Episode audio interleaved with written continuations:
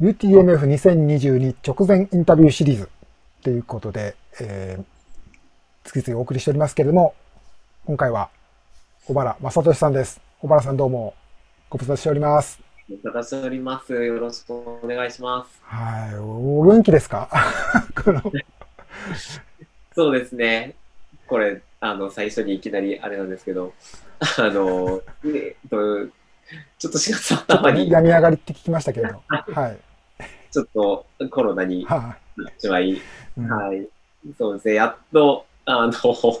やっと、その、いろいろ開けてっていう状態ですね。うん、はい。いや、やっぱりね、あの、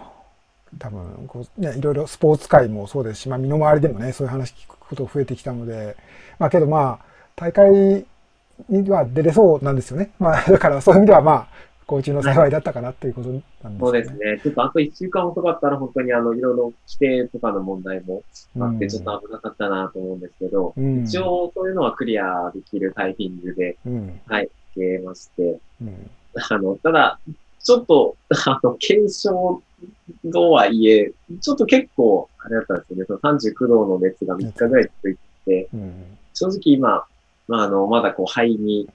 なんていうんですかね、なんかものすがかかってるみたいな状態っていうか、うん、ちょっとこう呼吸を深く、い今時点ではですけど、うん、ちょっと今正直できないんですよ、まだ。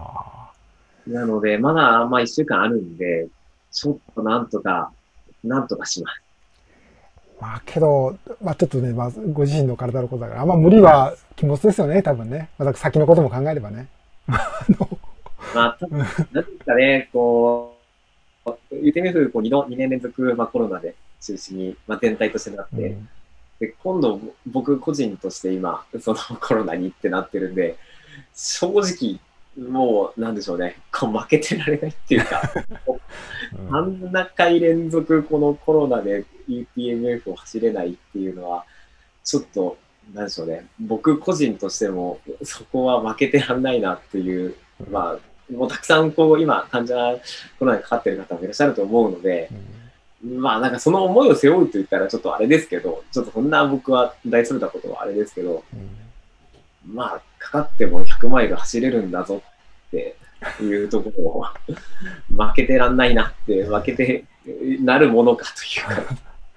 おば、おばらさんらしい、あの、ガッツですね。あの、負けてられないと僕は思って、はい。スタートラインに立ちます、必ず。とはいうものの、まあね、あの、売りは禁物なので、まあ僕はいや、いや、水かけるつもりはないんですけれども、あの、うん。けどまあ、あの、スタートラインに立た立つ姿、もし見ることできたらね、すごく、あの、嬉しいというか、やっぱり UTMF、小原さんになしではやっぱり始まらないだろうという思いますので、ね、うん。まあ、ちょっとまあそのね、そういうことで、ちょっとまあ不確定な要素というか、まあね、体調次第というところはあるのかと思うんですけれども、まあ、今のところね、こうスタートラインには立つという、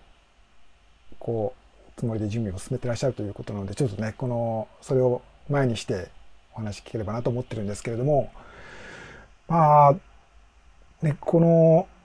小原さんにとってこの今年の UTMF はそういう意味ではまあ、ね、負けてられないって今ね、話もありましたけれども、やっぱりまあ、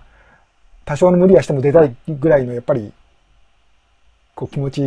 ていうことでしょうかね。やっぱりさ、第1回から欠かさず出てらっしゃいますもんね。はい、そうですね。UTMF は、あの、本当に第1回から出させていただいて、本当にこの僕のあの100マイルをこうハマる、もう本当にきっかけとなったレースですので、うん、あの、なんでしょうね。なんか変な言い方でもないですけど、こう、恩があるというか、恩を感じているというか、あの、本当に素晴らしいものに出会わせてくれたっていうレースですので、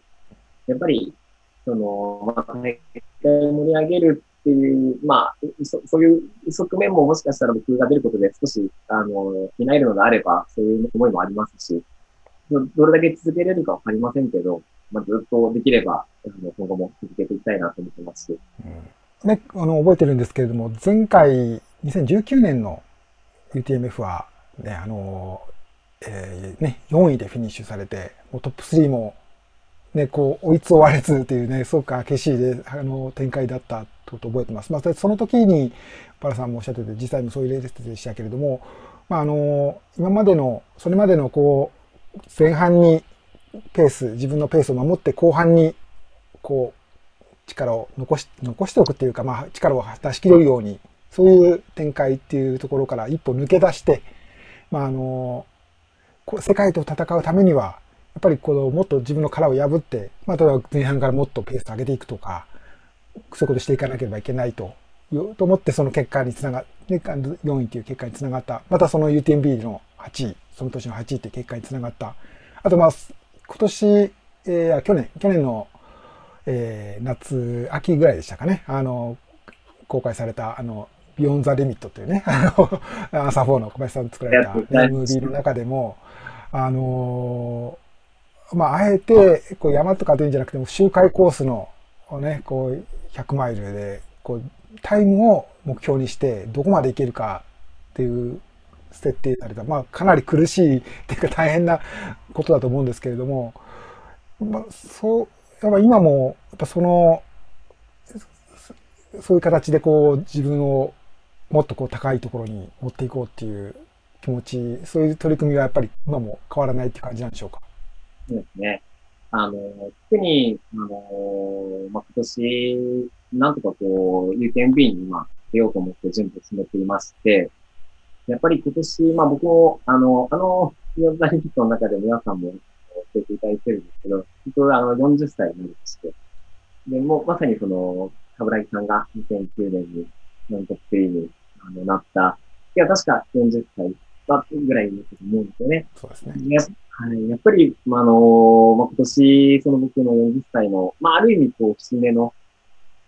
っていうふうに僕も感じている部分もありますし、前回、その、UTMF、UTMB で、その、いいこと話をして、で、出せたんですけど、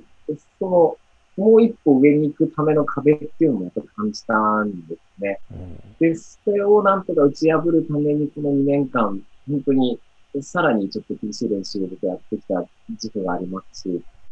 で、昨年というか、まあ、正直ですね、1月末、2月ぐらいの時点の僕のトレーニング状況で、あの、今回の UTMF は、正直相当自信があったんですよ。あの、前回。今年の1月ぐらいっていうの時点でってことですか？はい。あの、去年僕が4位になった2019年の、まあ、ちょうど21時間。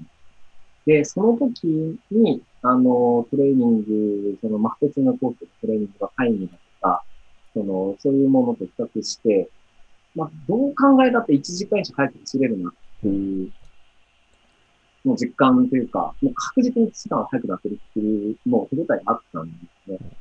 あの、まあ、今年はやっぱりその、UTMF で、あの2019年に、あの、ザゲが優勝した19時間36分。その前の年にディラン・ボーマンと、あの、パーカペルが、あの、最後、こう、争って、あの、デッドヒートした19時間21分、24分のタイムを彼らが残しているんで、そこをターゲットっていうふうにずっと思ってやってきていまして、な、あの、19時間の前半でっていうタイム設定で、で正直僕の感覚だと、あの、64で19時間30分はいけるだろうなっていうぐらいの手応えまでいっていました。で、今、この、コロナの状態で、ちょっと正直僕がわかんなくなってしまったんですけど、ただ、やっぱりそこまで積み上げてきたものっていうのが、僕の中でやっぱありますし、そのタイム設定で、やっぱり僕は挑戦したいんですよね。UTMB でやっぱトップ3に入るためには、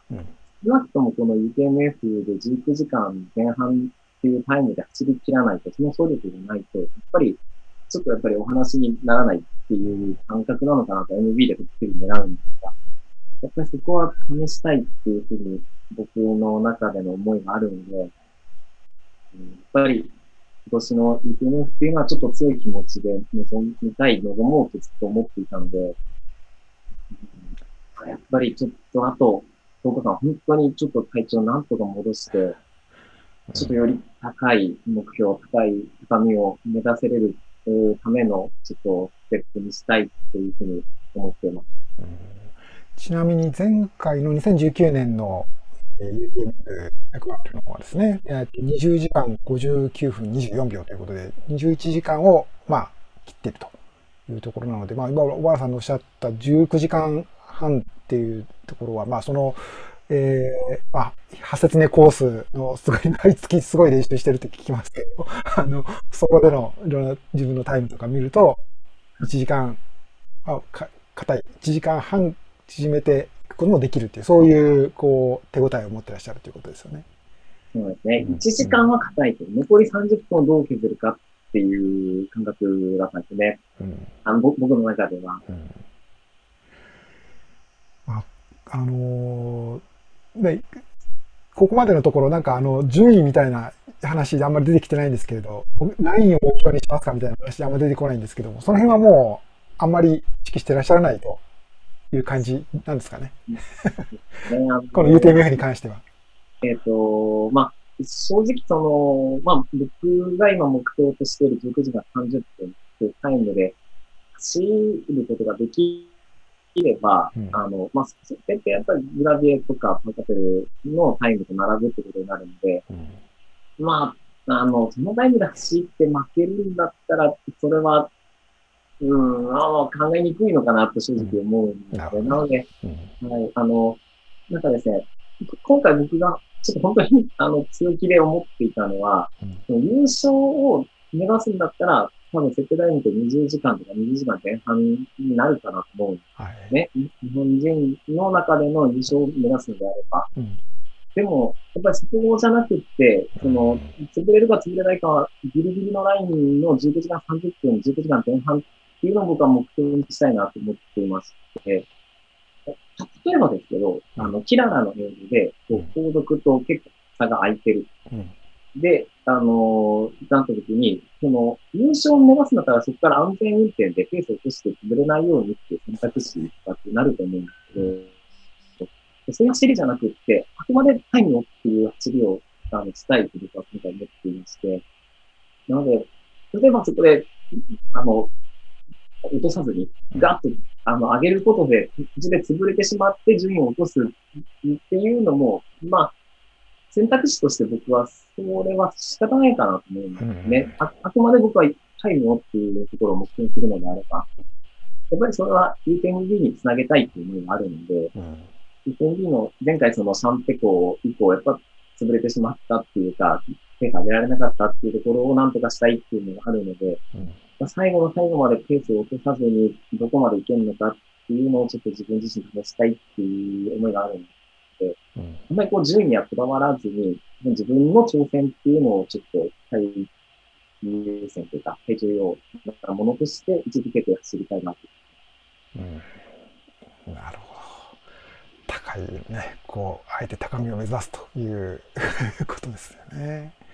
では言えるんですけど、実際はいや、もうダメだってなっちゃう。いやいや、まあね、それもちろん、実際にはね、そこまでいろんな要素があるわけですから、まあ、体調のこともね、あるし、まあ、けどやっぱり、そあの、安全運転ではなくてっていうのは、やっぱりあの、2019年の時に、僕もあのね、春にそういう話を直接小原さんから聞いて、そう驚いた、今まそれまでのね、小原さんのこうスタイルとは、やっぱり、こう、まあ、180度とは言わないけれども、かなり踏み込んだあの発言っていうか強い決意をね、そこに感じたんだけど、感じたんですけど、うん、あの、変わら、今もやっぱりそこは、ね、変わってないっていうところに、ね、やっぱり今目指すところはやっぱり、自分の覚悟をしないと、やっぱ届かないところだろうなと思っていて、うん、やっぱり強い気持ちで、ここは行きたいなっていう、うん、あの、そういう、ね、アスリートとしてすごいあの高みをね、もう難しい道をあえていくっていうバラさんなんですけれども、こう、まあ、私生活というか、まあ、あの、家庭というか、あね、あの、そういう面でも、やっぱこの3年、この EMF のなかった3年、コロナになってからの3年間って、まあ、いろいろ変化とか大変なこととか、ね、あの、あったのかなと思うんですけれども、どうですか？そういう面では、やっぱりいろいろで、こう、今日、なんていうかトレーニングとか、あそういうトレイルランナーとしての、こう、生活とか、いろいろ難しいこともあったのかなと思うんですけれども、どうでしょう、この3年間の、そういうプライベート、まあ、あの、あんま詳しいこと聞くつ、聞かせてほしいわけじゃないんですけれども、いかがでしたか？そうですね、あの、やっぱり、その、うん、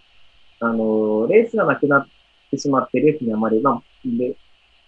うん、出れなくなったりっていうので、やっぱりこう、あの、まあ、モチベーション自体は僕はそんなに低下するってことはなかったんですけど、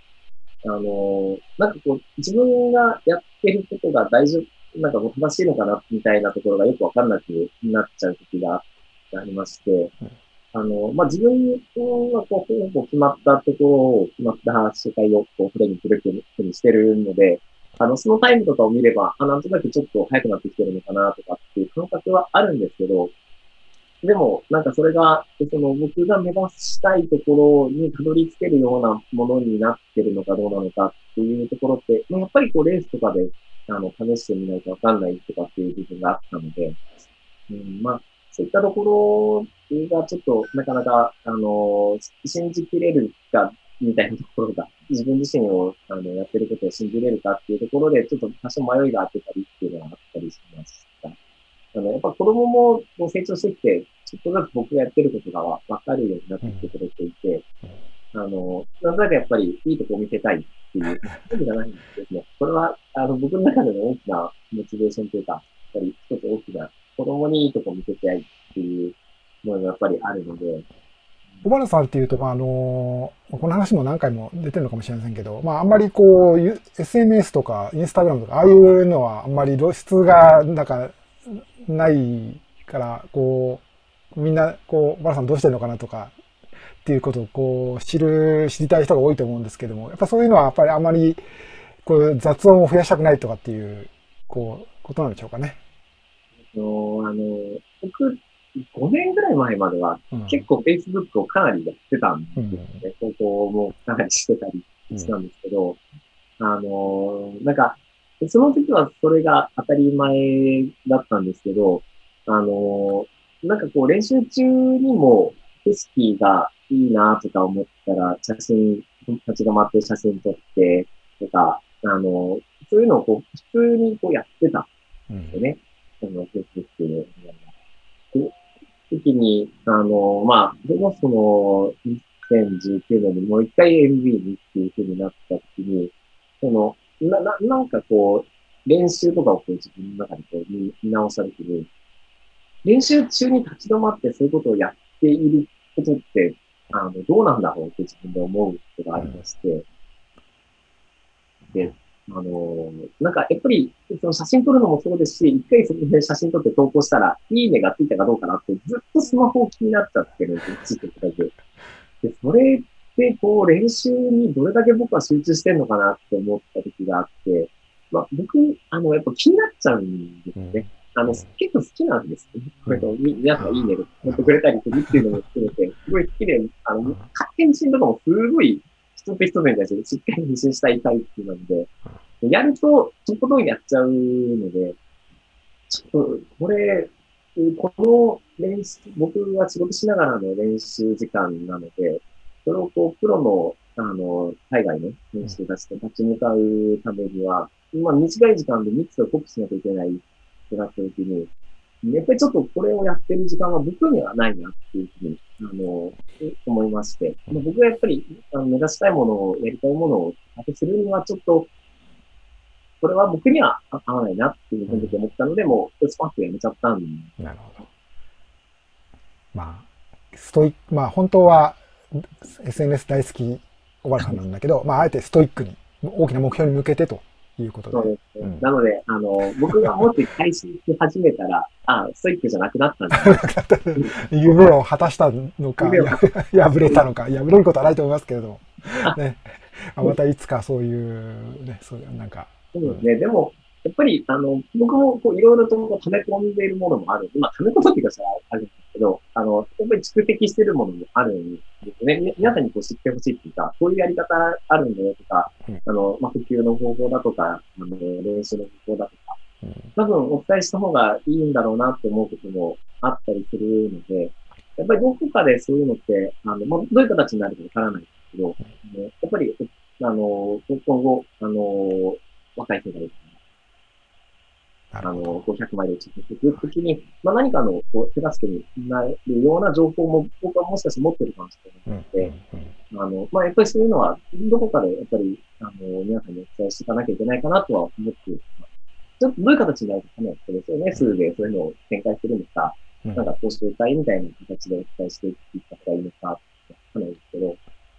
いいじゃないですか。なんか、おば、大原さんの書いたテキスト、なんか、こう、教科書というか、100マイルの絵の道みたいな。教科書、あるいはなんか、なんか、こう、ランニングチームとか、なんか、そんなんできたら、ちょっとどんな感じなのか興味あるなっていう人、私も含めて多いと思います。まあまだその辺は具体的な形にはまだなってないんだと思うんですけど、はい。そうですね、まだちょっとわかんないなんけど、か、またそういうニュースが、マラさんから出てくるかもしれないということで、期待していただければと思います。うん。ああね、こう、ちょっと僕が独り言的に言うと、まあ、小原さんのこういう今伺ったようなスタイルと、あ一方で、こう、土井さんね、土井さんが割と、こう、クラシックなというか、やっぱりペ自分のペースで、こう、っていうかね、あの、その話、あの、19年のね、ストラバカフェで、あの、トークイベント、大瀬さんも入ってやった時に、こうね、やり方違うな、みたいな、お互いのこうやり方、こう、考え方がこういう、こうでこうでっていう話題ありましたけれども、まあ、ちょうどこの UTMF、今年の UTMF でその二人がね、こう、揃ってスタートラインに立って、ね、どんな風になるのか、